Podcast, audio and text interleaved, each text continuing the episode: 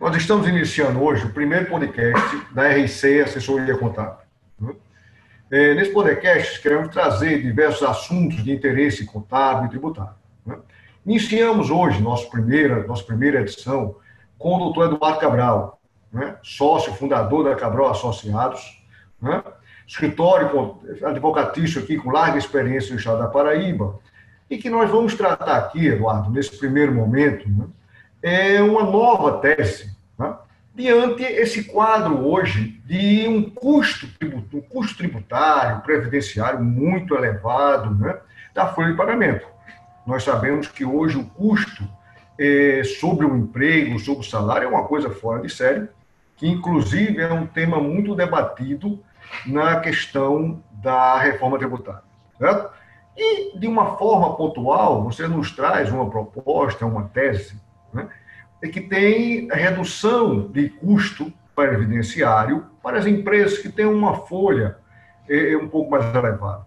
Eu gostaria que você detalhasse essa sua proposta para que nós levamos aí ao nosso público, aos nossos clientes, visando um benefício, uma economia nesse momento também tão crítico. Uma palavra, doutor Eduardo.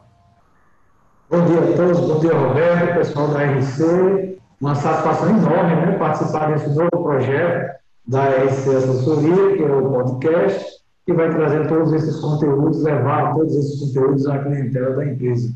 De fato, Roberto, é, o custo sobre a folha de pagamento é um dos gargalos é, discutidos como gargalos de, de, de desemprego, né?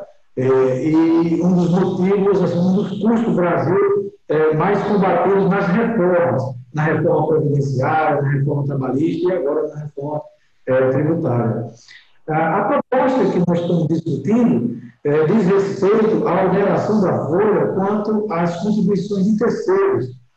O STJ já é, de algum tempo, desde 2008, tem posicionamento no sentido de que há uma legislação muito antiga é, que fundou a cobrança das contribuições de terceiros, que limita a base de cálculo das contribuições a um teto de 20 salários mínimos.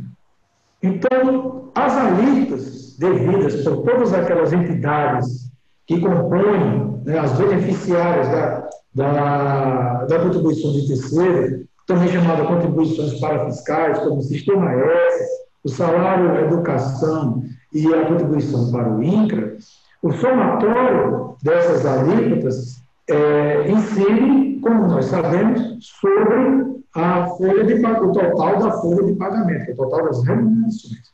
E o STJ tem entendido que, esse, que a base de cálculo é, é a, as remunerações, mas limitada a 20 salários mínimos. Então, se uma, uma empresa tem uma folha de 100 salários mínimos, ela está tá sendo cobrada, é, em termos de contribuições, sobre o total dessa folha de 100 salários mínimos, quando o limite seria 20 salários mínimos. Então, há uma cobrança indevida na ordem de 80 salários mínimos, 5,8% sobre é, esses 80 salários mínimos, dá mais de, de, de 10 mil reais. Então, assim, é, é, é de, 6, de 6 mil reais. Então, é, é uma, uma tese baseada na jurisprudência que vem se formando, né, não é definitiva, ela vem se formando a nível de STJ, nos tribunais é, federais, mas é uma coisa que tem é numa curva ascendente muito forte, né? e representa uma probabilidade de economia tributária considerável. Se você fizer uma conta, numa folha de 100 salários, até de 40 salários mínimos, uma folha de 40 salários mínimos, é, mês, a empresa está pagando a mais de R$ 1.212 de contribuição de terceiros. É, se for recuperar cinco anos, dá mais de 60 é, mil reais. A taxa Selic acumulada dos últimos cinco anos está quase 11%. Então, aí vai para 70, 70 e poucos mil reais, e cobrança devida no momento de crise mundial econômica, é, é muito salutar que as empresas é, vejam com carinho a probabilidade de demanda nesse sentido. Eduardo, é, a empresa optando por entrar com essa ação, já que é uma ação no, no âmbito judicial, não é? evidente que não terá um, um retorno imediato. né? é, nós temos que prezar pela segurança, como você falou, é uma tese que está se formando, né? e deve talvez levar um tempo ainda. É, não sei é, se essa tese ela vai ser é, resolvida, vai ser definida no âmbito do Tribunal Superior de Justiça, ou se existe alguma demanda que venha ao Supremo que ele estenderia por mais tempo essa, essa ação, certo? Então, eu gostaria da sua posição quanto à questão. Ah, muitas vezes, o cliente, alguns, querem usar de imediato. Acredito, como não uma tese definitiva, deve trazer riscos, certo? Então, esse ponto da segurança e também do custo que o cliente teria que arcar de imediato, já que, já que de imediato ele não teria nenhuma vantagem financeira. Nos fale aí sobre a segurança, a quem é o órgão judicial que vai decidir e os custos dessa demanda. Roberto, muito boa a sua indagação, né, sua observação. A segurança jurídica deve vir, em primeiro lugar, sempre quando se trata de demandas, seja administrativa, seja tributária, é, judicial, do ponto de vista tributário. Né? Então, é, o órgão é, que, que tem a competência final para decidir essa questão é o próprio STJ. Por quê? Porque a matéria toda é infraconstitucional. Nós estamos discutindo base de cálculo, é, limitação de base de cálculo imposta por, por uma legislação infraconstitucional. Não é matéria de constitucional. O que significa dizer que dificilmente a matéria de fundo vai ser discutida é, perante o Supremo Tribunal Federal. O que significa um encurtamento do processo, porque quando chega no Supremo a demanda costuma durar, esse tipo de demanda costuma durar 10 anos, 15 anos. Então, é, em termos de, de, processo, vai haver um encurtamento muito grande. Com relação à segurança jurídica, nós sempre recomendamos, mesmo quando a tese é consolidada, que as empresas não usem liminar para afetar é, a sua rotina contábil. Então, primeiro passo, é, não pedir qualquer tipo de liminar para, a partir de agora, já calcular, né, apurar a contribuição, no caso, a contribuição dos terceiros, é, com, base no critério correto. A empresa continuaria, essa é a nossa recomendação, continua pagando, continua com sua rotina, mas com a demanda ajuizada, ela vai estar acumulando créditos, porque não vai, não vai mais haver a prescrição. Né? Isso é um ponto importante. Não, tem, não usa liminar, mas a compensação estanca o prazo prescricional. Se o processo durar sete anos, ele não vai ter uma para recuperar apenas cinco anos. Serão os cinco anos, mais dois anos, mais sete anos de processo, enfim, é, seja quanto for. Primeiro passo, em termos de segurança jurídica, nenhum tipo de liminar. Segundo passo é que a ação tem que ser um mandado de segurança. Por que mandado de segurança? Porque é o tipo de processo que não vai gerar uma sucumbência de honorários no eventual derrota da empresa. É, o, o, o, ouvinte, o cliente, é, precisa recordar que, se, quando se trata de demanda judicial, é, havendo uma derrota, tem o ônus de pagar os honorários de sucumbência, se for para a Procuradoria da Fazenda, pagar os honorários de sucumbência para a Procuradoria da Fazenda. E essas demandas envolvem muito dinheiro. Então, pode ter um revés muito grande. Segundo passo, tem termo de segurança jurídica, impetrar um mandato de segurança, e não um outro tipo de ação que normalmente seria uma ação ordinária.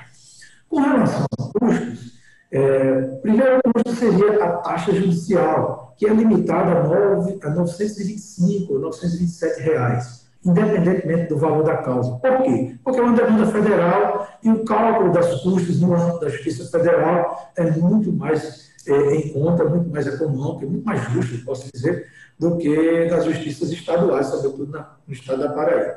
Então, teria o custo da taxa judicial. Com relação aos honorários, é o tipo de demanda que os honorários eles só podem ser cobrados, só devem ser cobrados ao final da demanda e no momento da apropriação dos créditos. Aqui no escritório a gente costuma, é, inclusive, é, parcelar esse, esse pagamento dos honorários na proporção da apropriação do crédito, para que a empresa não deixe no seu caixa para pagar o serviço, que ela já vai pagar o serviço com o próprio benefício é, resultante dele.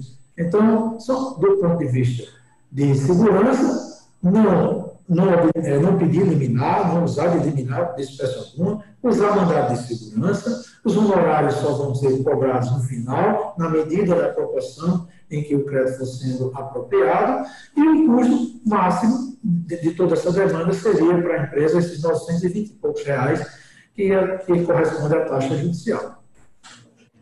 A gente deixar claro aqui, eu acho que talvez a gente não tenha aprofundado, é, nós estamos tratando daquelas taxas, né, daquelas arrecadações que estão embutidas nas, na arrecadação, os pagamentos do INSS, onde nós temos aí a, a Confederação, a, o SENAC, o SESC, não é?